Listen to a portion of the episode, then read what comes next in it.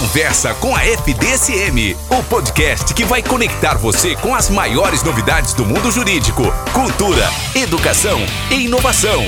Se liga no melhor direito. Oi, pessoal. Hoje o nosso podcast Conversa com a FDSM está um pouquinho diferente. Hoje o host não é o professor Conte. Hoje eu estou falando aqui com vocês, professor Ricardo da FDSM. Ativa o sininho, coloca a notificação e nos siga para acompanhar todas as novidades. E também, gente, procura aí a FDSM no seu Instagram. O nosso perfil é FDSM oficial. FDSM oficial.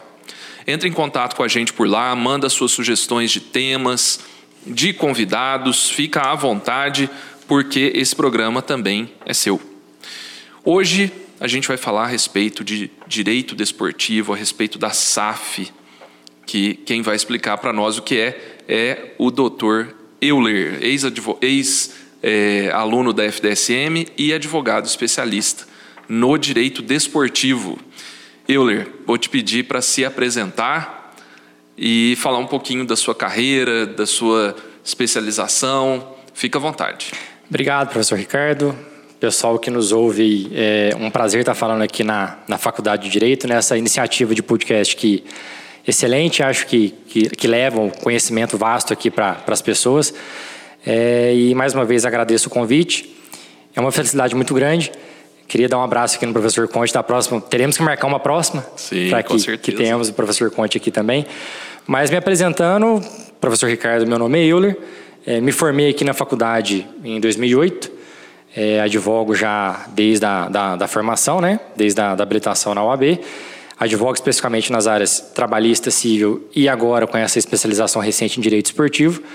É, atuo como auditor em alguns tribunais de justiça desportiva, Federação Mineira de Futebol Americano, é, Federação de Futebol Society de Sete, da Confederação Brasileira de Futebol de Sete. É, atuo também como parecerista em algumas situações específicas de direito esportivo é, atuando como, como advogado de, de causas nos tribunais esportivos aqui da Federação Mineira e tentando trilhar o caminho nessa área no ramo interessantíssimo, muito rico, é, com uma ramificação muito extensa e que... E quando você fala uma ramificação é porque o direito desportivo não é só desportivo, Não né? é, não é. é. E assim, quando a gente fala de direito esportivo, para a gente tentar conceituá-lo, é, a gente está falando de um ramo do direito uhum. que trata das disciplinas das competições esportivas, especificamente no primeiro momento. Das regras de cada Exatamente, esporte. de cada esporte. É tanto que a Lei Pelé, que hoje é considerada a Lei Geral do Esporte, a Lei 9.615 de 1998, ela trata lá da, do, da, dos tribunais de justiça desportivos e a sua composição. Uhum. A quantidade de auditores, procuradoria, e temos também, a, falando em termos de justiça desportiva, o Código Brasileiro de Justiça Desportiva, né, que lá tem as sanções, e isso a gente falando aqui, usando o futebol como exemplo, que é um pouco mais fácil, que está um pouco mais na, na, na mente do, da, da, gente, que é o que mais acompanha como esporte. É, a gente acompanha o Campeonato Brasileiro, por exemplo, de futebol, e aquele atleta do seu time que tomou o cartão vermelho lá por uma entrada violenta no atleta adversário. Ele foi expulso. Então, ali no campo, ele não joga mais naquela partida após a expulsão, mas ele vai ser submetido a um julgamento do Tribunal de Justiça Desportiva da CBF, primeiro pela primeira instância, que seria. Necessariamente, a... obrigatoriamente. Obrigatoriamente. Um Obriga... Até porque a Procuradoria, que é o órgão responsável, a gente pode fazer uma equivalência aqui com a promotoria. Uhum. É, ela, por força do Código Brasileiro de Justiça Desportiva, ela tem que oferecer aquela denúncia. Então, Entendi. oferecendo a denúncia, é, passa-se para um auditor relator, para uma turma, uma composição de julgadores, que seria a primeira instância, e depois ele é julgado no pleno. Então, há oitiva de testemunha, uma a oitiva exatamente, normal. a oitiva da própria parte. Então, o juiz de futebol, o juiz que está lá no campo, ele está com uma função mais é, policial do que judicial? Na verdade, o que, que acontece? É, isso é até muito falado e muito criticado. A, a própria lei determina que a decisão de campo ela é a decisão final. Uhum. Se o juiz ele decide daquela maneira, aquela decisão é imutável. É Exatamente. Certo. O que vai ser julgado no tribunal vai ser a pena que aquele atleta ou aquela atleta na modalidade feminina, ela vai sofrer por aquilo. Como eu disse, no Código Brasileiro de Justiça Desportiva, há a delimitação, a explicitação das sanções possíveis. Então, por exemplo, entrada violenta, é, punição de dois a três jogos. Eu estou dando um exemplo aqui bem, bem superficial, porque Ah, lá no código está. Isso, está bem mais, bem mais claro para entender.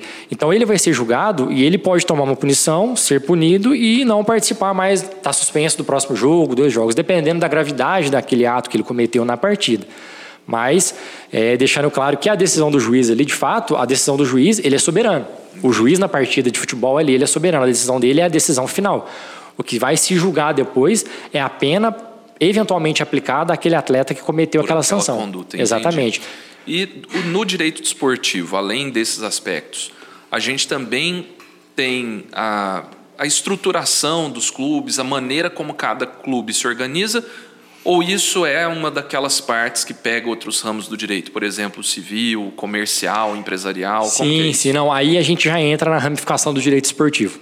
É, vamos tentar aqui do início para contextualizar, até para a gente já en- entrando no tema da questão da SAF. É, hoje em dia, os clubes majoritariamente eles são formados como associações civis sem fins lucrativos. Então eles seguem o Código Civil, o artigo 53 ali da Associação Civil, que as pessoas podem se reunir e montar uma associação. Certo. Então, a maioria dos clubes de futebol hoje em dia, elas são formadas como associação civil sem fins lucrativos. Então, a gente está falando aqui de direito civil. Certo. Isso é correto? Aham. Você pode falar melhor E que eu. aí, aí é uma, uma associação. Então a gente pensa assim: é, você tem uma entidade que é distinta, não se confunde com os seus membros, mas não tem aquela finalidade de distribuição de lucro. Isso, né? exatamente. O qual que é geralmente o corpo da aí só para a gente também contextu- contextualizar. O que vai regular essa associação é o seu estatuto social. Vai ser gerado o estatuto social, é, que é o- a certidão de nascimento, podemos assim dizer, da, daquela associação civil, e ela vai ter uma assembleia geral dos seus sócios, um conselho deliberativo, um conselho fiscal, diretoria executiva, presidente, vice-presidente. Basicamente são esses a- é essa a composição da associação. Enquanto associação civil, legalmente falando, a associação civil ela pode e deve oferir lucros, porque quando a gente fala associação civil sem fins lucrativos, passa aquela falsa sensação de que ela não pode, mas ela pode e deve, porque ela tem os seus É compromissos. Filantropia. Exatamente, a tá falando, né? exatamente. O que não pode haver é a distribuição desse lucro entre os seus associados. Isso é vedado. entendi. Toda a receita que, que entra na associação civil, ela tem que ser obrigatoriamente revertida para a própria associação civil. Entendi. Para pagar as despesas, para ir Exatamente. melhorando a estrutura. E isso, aí a gente falando especificamente de clube de futebol, o que, que isso gera? Gera, na maioria dos casos, uma gestão um tanto quanto temerária, uma falta de transparência. Por quê? Quando eu estou falando de uma associação civil aqui, clube de futebol, o presidente, ele não é presidente, ele não tem um- um- uma qualificação profissional para tanto. Eu vou dar um exemplo aqui, por exemplo, é o Alexandre Calil, que foi presidente do Atlético Mineiro em Belo Horizonte. Ele entrou como presidente do Atlético, é, foi por muito tempo, foi, foi vitorioso na, na gestão dele. É, hoje ele era prefeito de Belo Horizonte, foi, foi Candidato tentar ao candidato governo, ao né? governo de Minas aqui, mas ele como profissional ele é empresário.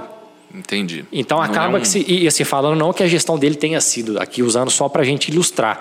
É, então essas pessoas que fazem parte do conselho deliberativo, conselho fiscal, elas são médicos, são advogados, né, são às vezes algum desembargador e fazem por amor ao clube, por paixão ao time. Entendi. Não necessariamente de maneira profissional. Exatamente, né? exatamente. Com, aquela, com aquela ideia de gestão. Isso, né? uma gestão transparente, séria, sólida. E isso, o que que gera? Muitas das vezes, na verdade, na maioria das vezes, desconfiança com a sociedade. E quando eu digo sociedade, aquelas pessoas que eventualmente poderiam ter interesse em fazer um investimento ou Um patrocínio. ou um patrocínio, exato. E traz uma desconfiança, porque agora usando um exemplo aqui recente, é, e a gente vai adentrar depois com relação à SAF. É, o Cruzeiro mesmo aqui, o Cruzeiro Esporte Clube aqui de Minas, é, em 2017 e 2018 campeão da Copa do Brasil, em 2019 queda para a segunda divisão, enquanto associação civil, por uma gestão temerária. Né? Montaram dois times excelentes em 2017 e 2018, foram campeões da Copa do Brasil contra Flamengo e Corinthians, só que agora estão pagando preço. né? Ficaram três anos disputando Série B de Campeonato Brasileiro, conseguiram acesso esse ano é, por uma gestão temerária.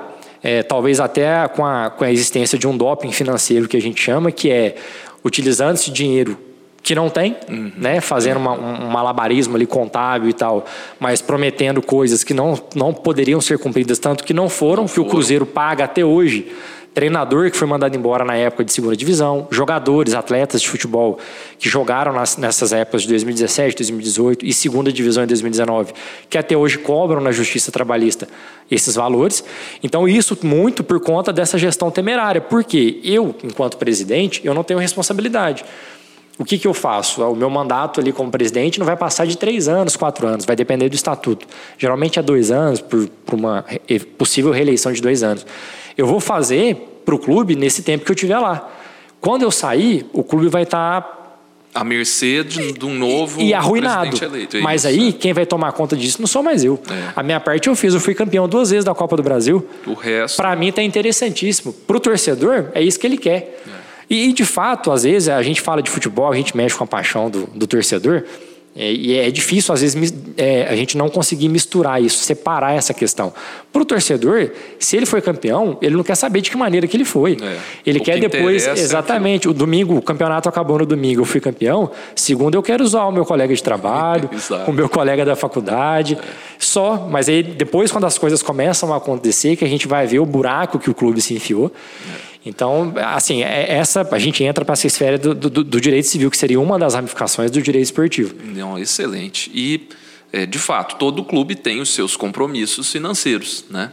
Então, tem alguma outra organização do clube que não essa de associação sem fins lucrativos, que pode ser mais eficiente administrativamente? Aí talvez a gente já chegue. Sim, né? mas aí antes da gente chegar na SAF propriamente dita, que é uma lei nova de agosto do ano passado, um pouco mais de, de um ano. Só vou dar um spoiler aqui para quem está ouvindo: Sociedade Anônima isso, de Futebol, isso, que a gente chama isso, exatamente. carinhosamente de SAF. De SAF né? exatamente. Né? Mas, a, como eu disse no início do nosso papo aqui, é, a Lei Pelé, que hoje é a Lei Geral do Esporte, ela é de 98. Mas ela teve várias emendas, vários remendos durante esses anos todos.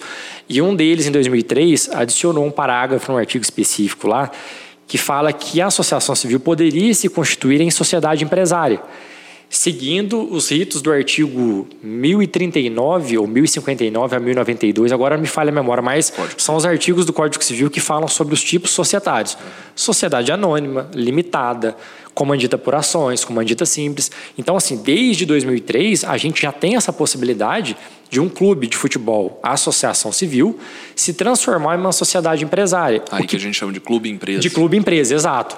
Aqui no Brasil a gente tem dois exemplos mais claros disso, dois times, o Cuiabá e o Red Bull Bragantino. O Red Bull Bragantino, para quem acompanha futebol aqui de Bragança Paulista, próximo a nós aqui de Pouso Alegre, a partir de 2019, a empresa Red Bull, austríaca, que tem como finalidade é, a aquisição e investimento, não só no futebol, mas em vários ramos esportivos aí, ela comprou o time, montou um clube empresa e o clube teve uma ascensão meteórica de 2019, ganhou passou, foi promovida para a divisão superior, manteve-se na divisão e disputou é, é, finais de, de campeonato sul-americano, salvo engano, Copa Sul-Americana. E assim, isso tudo por uma gestão séria, compromissada e, obviamente, com o investimento financeiro que foi feito. O Cuiabá, em 2009, é uma família lá de Cuiabá que fez aquisição, virou uma sociedade limitada na época e ano passado já se transformou em SAF também. Hoje ela já é uma SAF. Ah, tá. Então, desde 2003, a gente já existia essa possibilidade. Aí a gente pode começar a discutir a questão de, ah, é vantajoso ou não é vantajoso? A gente falando do aspecto tributário, que aí mais uma ramificação do direito esportivo. A associação civil ela tem algumas isenções fiscais, é COFINS, imposto de renda de pessoa jurídica, contribuição social sobre lucro líquido. A associação civil ela tem umas alíquotas diferenciadas, então ela está isenta de algumas contribuições fiscais. Em contrapartida, ela não pode receber esse investimento de fora. Então acaba que ela fica meio, né, ela uma coisa compensa a outra. Né? Exatamente. Né? O que ela tem de benefício Isso. fiscal talvez não supere o que ela tem de potencial teria, né, de potencial de geração de Exatamente. lucro num outro formato de clube empresa. Aí no formato de clube empresa, não SAF, mas clube empresa ou limitada ou que seja anônima, mas de acordo com o Código Civil, porque a lei da SAF a gente vai falar é uma lei específica, específica. com regimes específicos. É, a tributação é absurdamente alta, porque ela vai ser tributada como empresa. Então aí vai depender do faturamento. Então, um exemplo aqui, dependendo do valor do faturamento dela, ela vai ser tributada pelo regime de, de tributação ali, que a alíquota dela de tributo vai passar de 30% sobre o rendimento que ela obtiver. Então, é, acaba sendo impraticável para um clube enquanto empresa, e assim, para qualquer empresa, na verdade, praticar uma carga tributária absurdamente alta. É. Aí que entra a SAF. Para a gente tentar equilibrar essa balança e tentar fazer com que esses clubes, sejam eles associações civis sem fins lucrativos, sejam eles posteriormente, trans, é, posteriormente transformados em empresa, para que essa balança se equilibre, porque ela traz um regime tributário diferenciado, ela traz uma possibilidade de quitar as dívidas com o repasse da SAF, da SAF para o clube social. Então a SAF, a lei da SAF, a lei 14.193 de agosto do ano passado, ela é importante nesse ponto. Entendi. Então dessa é, lei tem uma distinção que talvez seja bastante importante a gente falar aqui. Clube social e a Sociedade Anônima de Futebol como coisas distintas. Isso. Vamos tentar explicar isso é, usando o exemplo do Cruzeiro. Sim, sim. O Cruzeiro ainda existe, né? Como sim, clube. Sim, sim. E tem a SAF também. Como é que é isso? E eu acho que até é um exemplo bacana da gente, da gente falar aqui, porque é um que, pelo menos, vem dando certo pelo que a gente vem acompanhando junto à imprensa. Então, o que, que acontece? O Cruzeiro era uma associação civil, um clube social, enquanto a associação civil ele tinha um departamento de futebol e o clube social dele, com seus associados que o clube social Como tem uma piscina. Um clube de isso, campo, isso, assim. Exatamente. Então, você é associado àquele clube, você tem algumas vantagens e tem um departamento de futebol que era separado. É o mesmo clube, mas um departamento de futebol, mais pertencente àquele CNPJ do clube social, Entendi. Associação Civil. O que, que acontece? Quando a SAF surge, ela dá a possibilidade para esse clube social, para esse clube, ou para uma pessoa jurídica já existente, se a gente voltar a falar daquela sociedade empresária limitada lá atrás, de 98, de, de 2003, da, da Lei Pelé, é, ela dá a possibilidade do clube social se transformar em SAF, o clube social, o CNPJ inteiro se transforma em SAF. Uma segunda opção é fazendo uma cisão apenas do departamento de futebol daquele clube social, porque a SAF também é específica de futebol. De futebol, isso, bom lembrar. A SAF ela é específica para o futebol masculino e feminino. Então a gente está falando aqui de modalidade esportiva futebol. Uhum. Tanto que a lei SAF, Sociedade Anônima do Futebol. Do futebol. Isso. Certo. Então, dá essa possibilidade. E a terceira possibilidade é do início, do zero. Uma pessoa jurídica, natural, um fundo de investimento, resolver criar uma SAF, uma sociedade anônima de futebol. vou criar um clube aqui, desde o início eu vou gerar ela como SAF. No caso do Cruzeiro, e, e, acredito que também no caso do Vasco e Botafogo, que são cases recentes aqui que a gente tem acompanhado sobre a SAF, é, foi feita uma cisão do departamento de futebol. Então, ou seja, o Clube Cruzeiro ali continuou com o CNPJ, o clube social dele. Está preservado. Está preservado. Foi feita uma cisão com o departamento de futebol do Cruzeiro e todas as responsabilidades, os contratos, a sucessão desses atletas relacionados ao departamento de futebol, que é o objeto social que consta no Estatuto Social da SAF, passou-se para a SAF através dessa cisão. Entendi. Um novo CNPJ. Um novo CNPJ, isso. E, e, assim, uma, uma pergunta que eu fico pensando é com relação a esse time que você falou que foi comprado pela Red Bull. E o nome do time passou a ser Red Bull.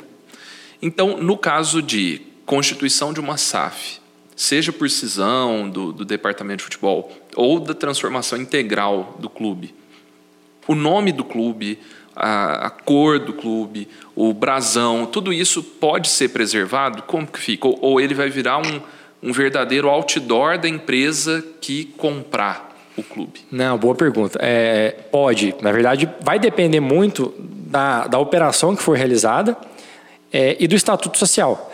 É, falando do Red Bull Bragantino, ele, a compra dele, a aquisição pelo Red Bull foi feita antes da SAF. Entendi. Então ele foi feito de acordo com aquelas normas daquele parágrafo é um nono. outro caso. Isso, com relação à sociedade empresária do Código Civil, que não é uma lei da SAF, é uma, um regime específico.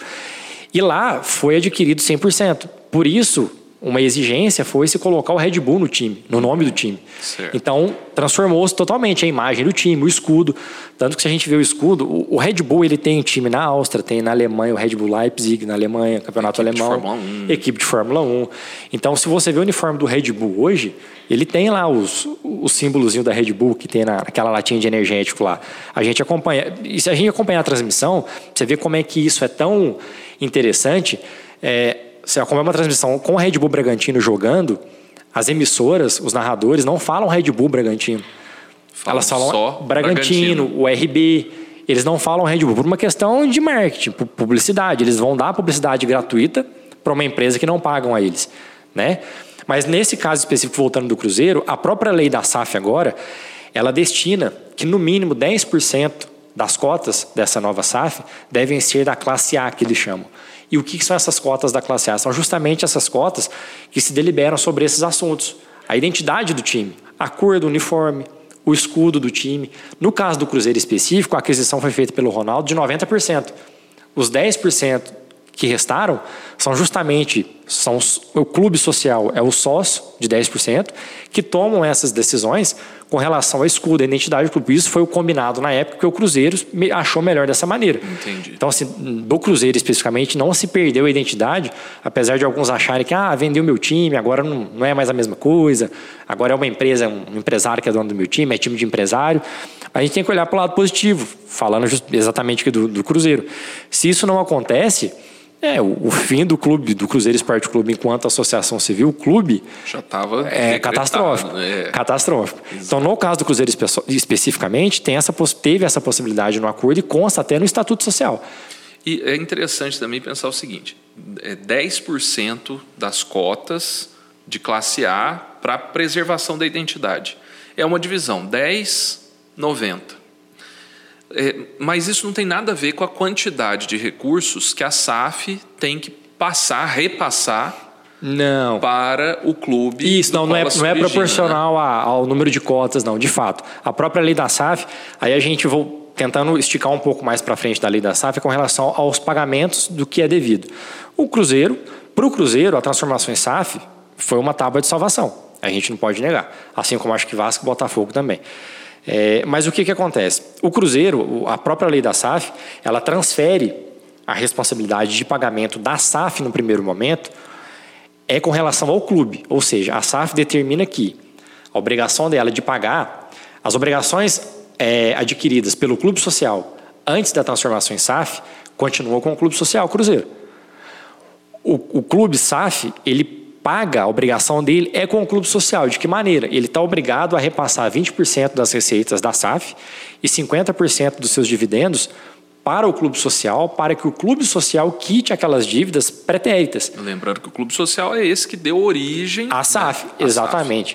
Então, assim, ela, a obrigação dela nesse primeiro momento, da SAF, é com o clube social. Porque ela, apesar dela ser responsável por esse pagamento, porque ela sucede, é, houve uma sucessão ali, a gente pode dizer assim, é, mas as, as dívidas é, oriundas adquiridas pelo clube social antes da transformação do clube em SAF continuam pertencendo ao clube.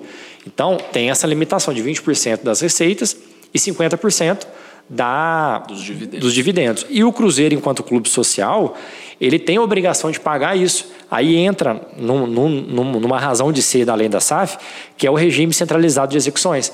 Porque o clube pode se beneficiar disso pelo regime centralizado de execuções, ele vai centralizar no único juízo as dívidas civis e trabalhistas que ele tem, e ele vai poder pagar essa dívida em até seis anos.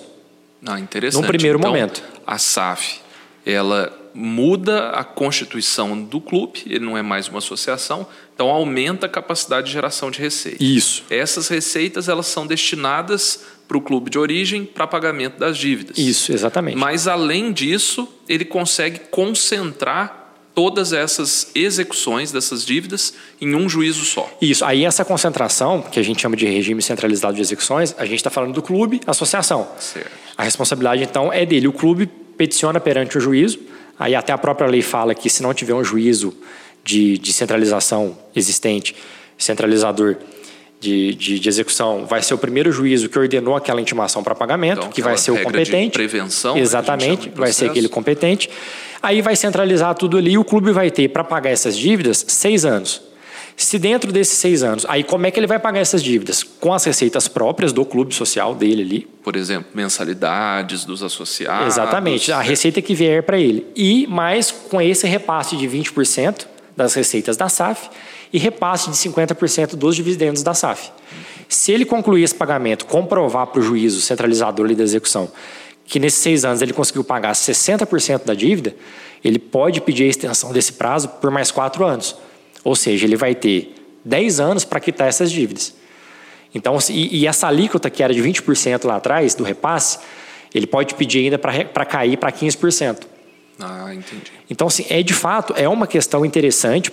Essa dia tenta reestruturar, reorganizar principalmente o campo financeiro do clube e justamente para ele sobreviver. É uma questão de sobrevivência. E a parte administrativa, ela fica mais organizada é, quando esse clube se transforma em uma SAF ou origina uma SAF? Sim. A gente tem, teria que seguir aqui uma regra mais detalhada, uma administração mais estruturada, com governança? É não, exatamente. É, o ponto principal aí da SAF é para trazer essa, essa segurança jurídica um pouco maior, justamente para uma eventual captação de recursos.